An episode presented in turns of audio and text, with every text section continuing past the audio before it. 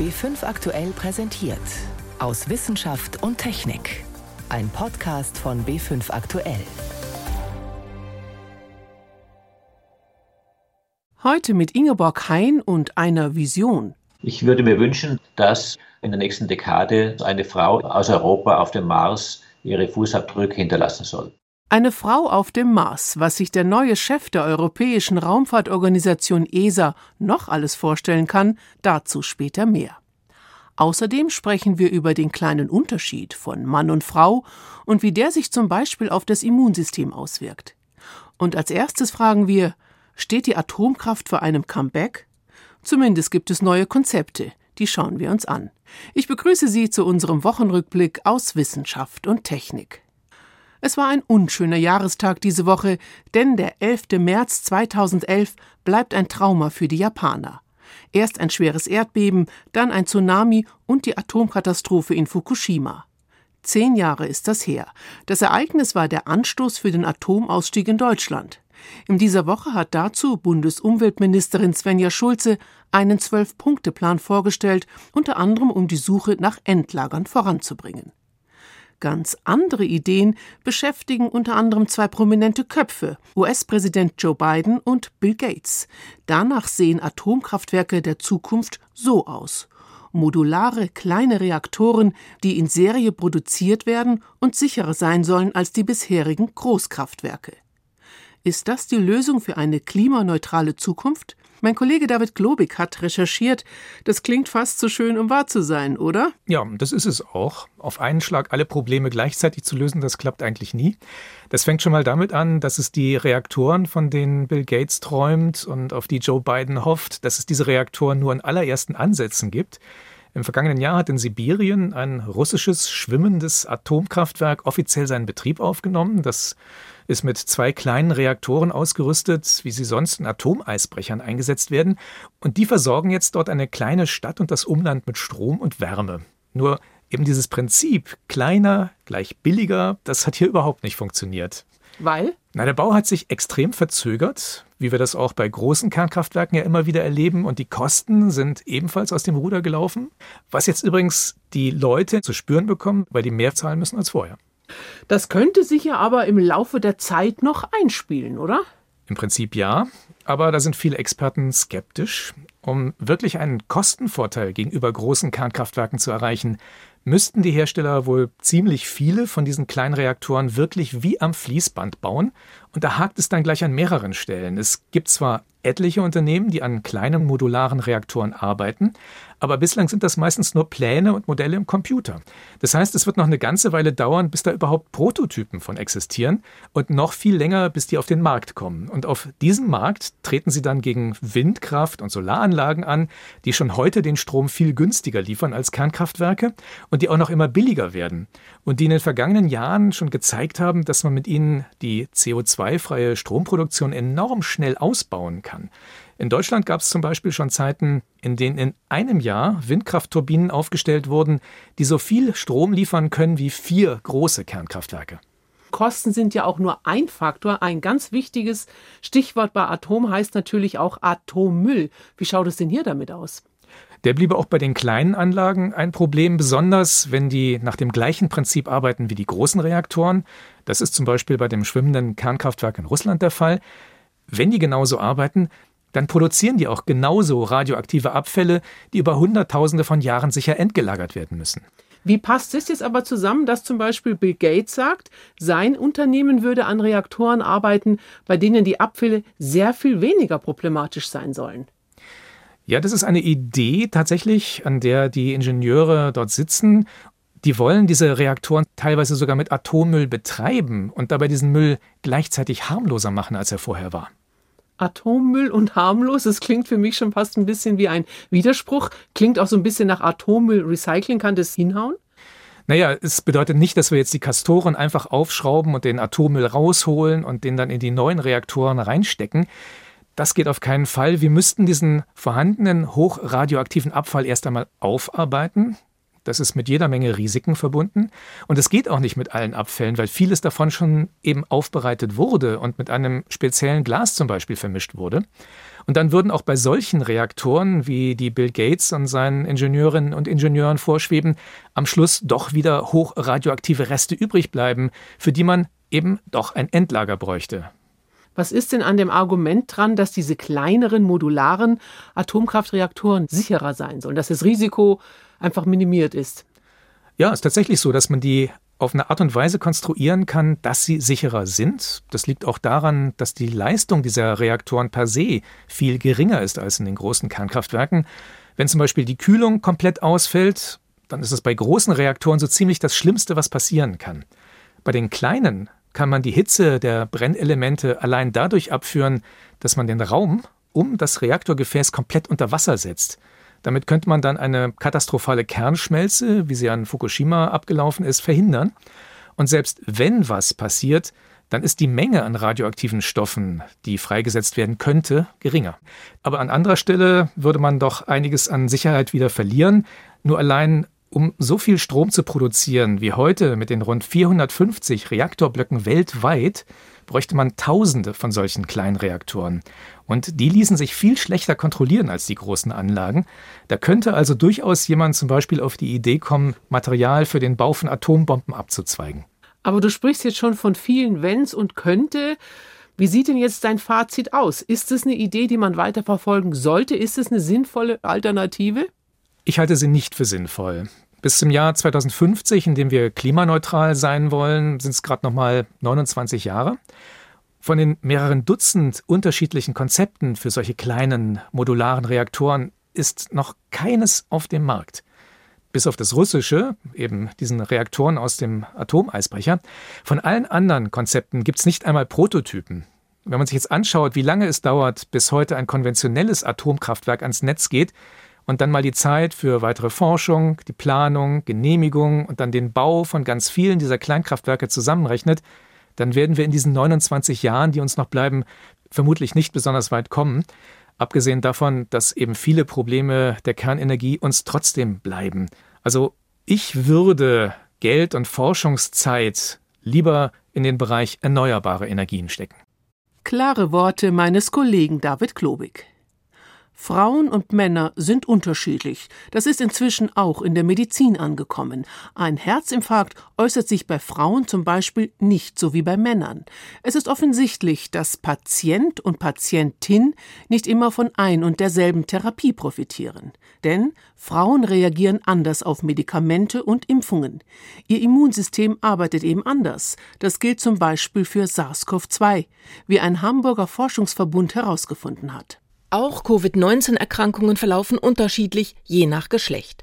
Schwere Covid-Verläufe sind bei Männern häufiger als bei Frauen und auch ihr Risiko zu sterben ist deutlich größer. Es ist nicht völlig überraschend, dass es einen Geschlechtsunterschied gibt zu einer viralen Infektion. Das beobachten wir für viele der viralen Infektionen. Das wissen wir für HIV, das wissen wir für die Hepatitis-Infektion, das wissen wir für Influenza.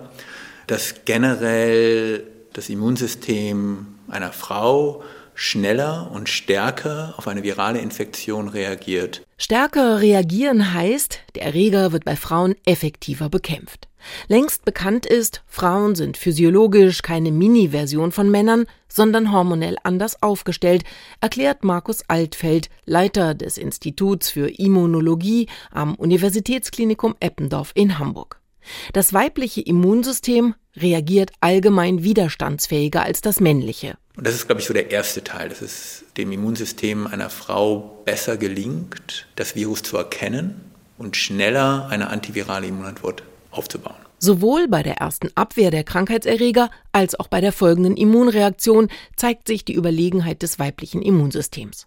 Besonders deutlich ist das bisher bereits für das HIV-Virus beobachtet worden, das AIDS verursacht, und für Hepatitis. Und so könnte sich auch erklären, warum Frauen etwas seltener an Covid erkranken und seltener daran sterben. Bisher war bekannt, dass die Geschlechtshormone die Aktivität der Immunzellen dauerhaft beeinflussen. Östrogen aktiviert, Testosteron hemmt sie. Jetzt aber kommt die Erkenntnis hinzu, dass die Immunreaktion auch vom menschlichen Erbgut abhängt. Die biologischen Gründe dafür lassen sich zurückführen auf Unterschiede in den Sexualhormonen die das Immunsystem steuern. und auch in, ganz klar mittlerweile auf Unterschiede in den Sexchromosomen. Frauen haben ja zwei X-Chromosomen, Männer ein X und ein Y. Und in der Vergangenheit haben wir im Biologieunterricht immer gelernt, dass das zweite X-Chromosom inaktiviert ist. Aber die letzten Jahre wird klar, dass das nicht der Fall ist. Und da auf dem X-Chromosom viele Gene liegen, die ausgesprochen wichtig sind für die Immunantwort, fallen die Immunreaktionen der Frauen stärker aus.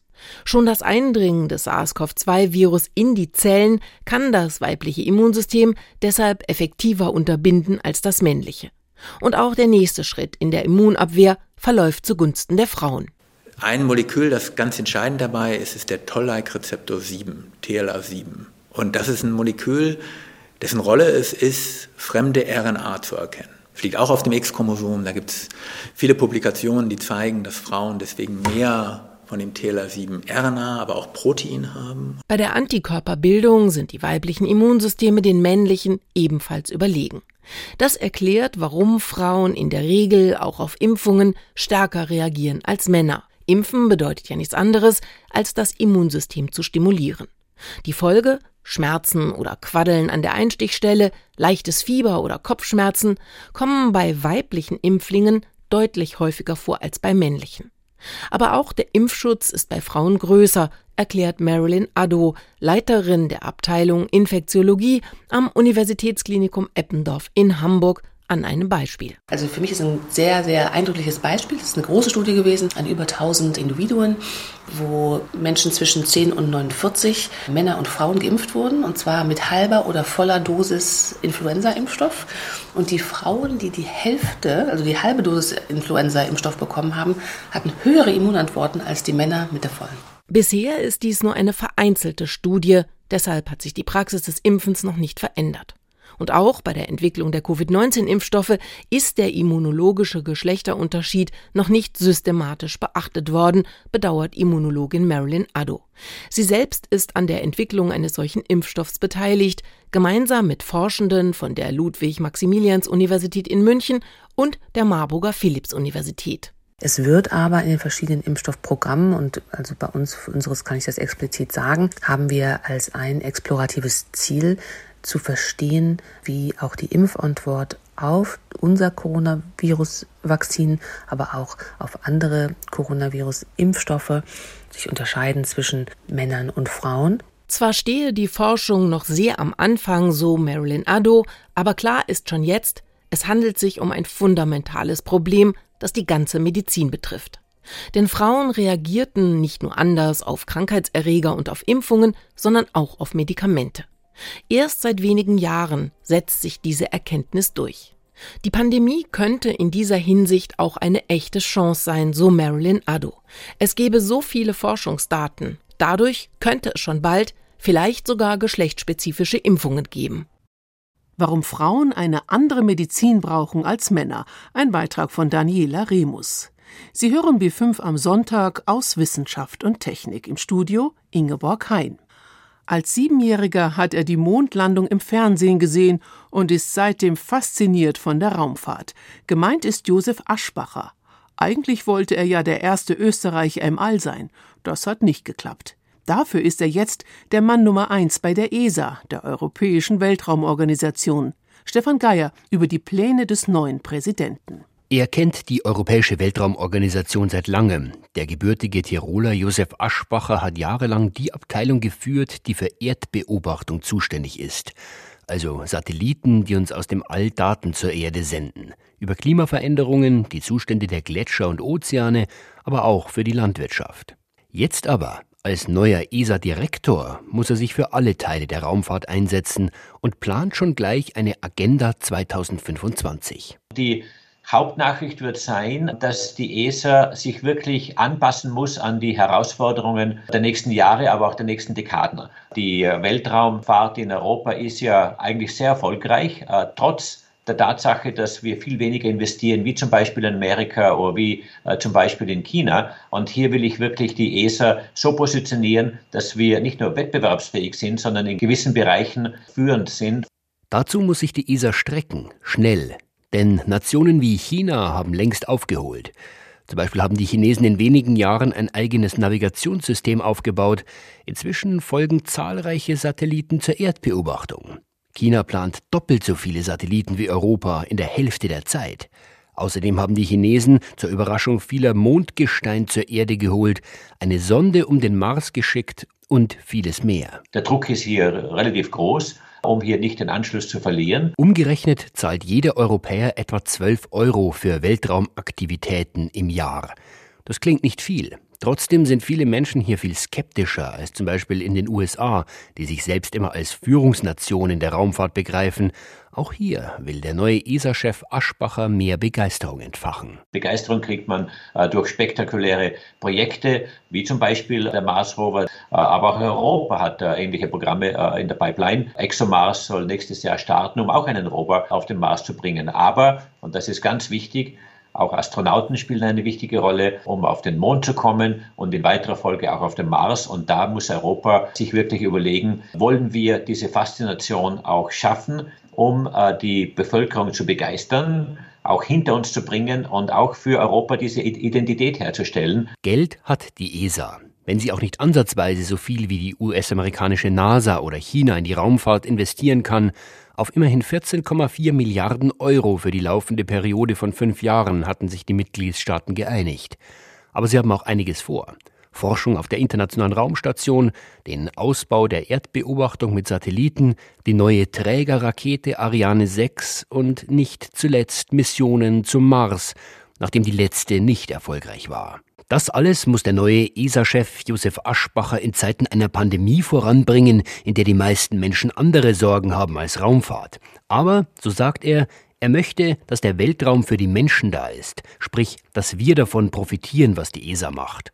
Der Geophysiker sieht die Investitionen in die Raumfahrt daher als große Chance auf einen wirtschaftlichen Schub nach der Krise indem wir auf der einen Seite helfen, die Technologie aufzubereiten, auf der anderen Seite aber auch den Zugang zu Geld über Venture Capital Firmen oder ähnliche ermöglichen. Aber neben wirtschaftlichen Gründen, neben der Herausforderung, die Interessen der 22 Mitgliedstaaten der ESA immer wieder auf einen Nenner zu bringen, man merkt ihm auch seine eigene Faszination für die Raumfahrt an und seine Zuversicht, dass Europa bald auch wieder bei spektakulären Missionen ganz vorne mit dabei ist. Ich würde mir wünschen, dass Europa die Begeisterung äh, hervorruft, indem sie eine Ankündigung macht, dass eine Frau in der nächsten Dekade aus Europa auf dem Mars ihre Fußabdrücke hinterlassen soll. Verlassen wir den Weltraum und tauchen ab ins Meer zu den Seepferdchen, die in Wirklichkeit Fische sind. Und was für welche. Beim Nachwuchs vollziehen sie einen kompletten Rollentausch. Das Weibchen übergibt die Eier in die Brusttasche des Männchens, wo sie dann ausgebrütet werden. Vor vielen Millionen Jahren haben diese Fische ihre Flossen verloren. Nur ein Detail aus ihrer spannenden Evolutionsgeschichte. Renate L. Vor mehr als 18 Millionen Jahren, irgendwo zwischen den Inseln Indonesiens, geht die Reise los. Einige Urseepferdchen klammern sich mit dem Schwanz an eine Pflanze oder ähnliches und driften wie auf einem Floß mit Wind und Strömung Richtung Westen, erzählt der Evolutionsbiologe Ralf Schneider vom Geomar-Institut in Kiel. Und das Tolle ist an Seepferdchen, dass sie wirklich gut darin sind. Also der Atlantik wurde mehrfach durchquert von Seepferdchen, die sich aller Wahrscheinlichkeit nach eben an so Treibgut festgehalten haben. Und auf diese Art und Weise können Seepferdchen wirklich effizient neue Lebensräume erschließen, sofern dort eben eine Strömung in diese Richtung weist. Seepferdchen driften zweimal über den Atlantik nach Amerika erst durch das Mittelmeer und nachdem die Plattentektonik diesen Weg versperrt, um Afrika herum. Und später gelangen amerikanische Seepferdchen auch wieder zurück nach Europa. Um solche Reisen zu überstehen und sich dann auch in einem neuen Lebensraum erfolgreich ansiedeln zu können, müssen die kleinen Tiere Abwehrstrategien entwickeln gegen Fressfeinde. Und aus ökologischer Sicht ist es natürlich sehr interessant, wie die eben an unterschiedlichen Stellen der Welt mehr oder weniger die gleiche Lösung für das gleiche Problem evolutionär entwickeln können, in dem Fall Stacheln. Das ist also wirklich eine Seltenheit. Diese Stacheln entwickelten sich aus Knochenplatten unter der Haut, die Seepferdchen auch schon ungenießbar machen für viele Fische. Der Umbau wurde zwar bei den vier stacheligen Arten durch dieselben Gene gesteuert, aber bei jeder dieser Arten wurden diese Gene unterschiedlich verändert. Und das ist für Evolutionsbiologen natürlich sehr interessant, zu verstehen eben, wie Netzwerke oder Geninteraktionen verändert werden können, um dann neue Strukturen evolutionär zu ermöglichen, ohne dass man das Rad eben komplett neu entwickelt, neu erfindet, sondern eben einfach Teile von vorhandenem Wissen schon übernimmt sozusagen, etwas neu zusammenwürfelt und dann eben relativ schnell evolutionär zu einem komplexen neuen Merkmal kommt. Heute allerdings sind Seepferdchen ganz anderen Gefahren ausgesetzt. Schleppnetze zum Beispiel, die Korallenriffe und Seegraswiesen zerstören und in denen Seepferdchen als Beifang enden. Oder sie werden gezielt gefangen als obskure, völlig wirkungslose Medizin, obwohl sie seit 2004 auf der Liste des Washingtoner Artenschutzabkommens stehen. Aber der Handel ist nicht komplett verboten, nur eingeschränkt, erklärt die Naturschutzbiologin Healy Hamilton von der Seepferdchen-Expertengruppe der Weltnaturschutzunion. Man darf Handel treiben, wenn man belegt, dass man die Bestände nicht schädigt. Das ist natürlich schwierig zu überwachen und durchzusetzen.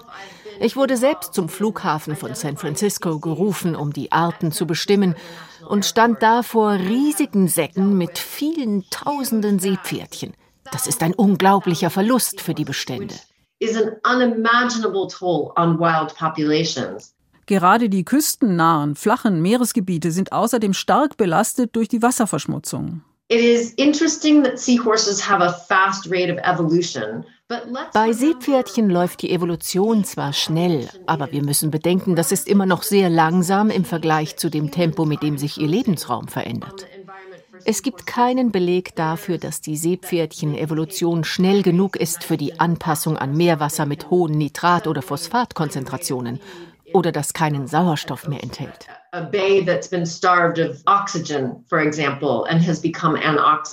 Ein weiterer Stressfaktor ist der Klimawandel. So etwas gab es zwar immer wieder in der Erdgeschichte, aber nie so schnell wie heute. Die Frage ist, können sich die Seepferdchen ebenso schnell anpassen? Sie könnten in kälteres Wasser abwandern. Oder sie lernen an Sargassoalgen zu leben, die im offenen Meer treiben. Sie sind anpassungsfähig. Und wir kennen jetzt den Evolutionsmechanismus, der dahinter steckt. Die Evolution hört ja nicht auf. Bei Seepferdchen in Südamerika fanden sich Gene aus Westafrika, berichtet Ralf Schneider. Und das deutet darauf hin, dass auch heute noch einzelne Seepferdchen von Westafrika über die Strömung nach Südamerika getragen werden und dann tatsächlich sich mit den dortigen Seepferdchen verpaaren. Das ist selten und passiert nur, weil diese Arten noch relativ nah verwandt sind.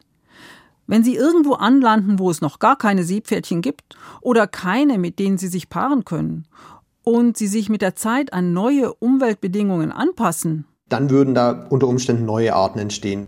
Die Reise der Seepferdchen geht also weiter, aber die heutigen Umweltbedingungen stellen selbst diese Evolutionsmeister vor schwierige, teils unlösbare Herausforderungen. Mit der Reise der Seepferdchen endet unser Wochenrückblick aus Wissenschaft und Technik. Am Mikrofon Ingeborg Hein.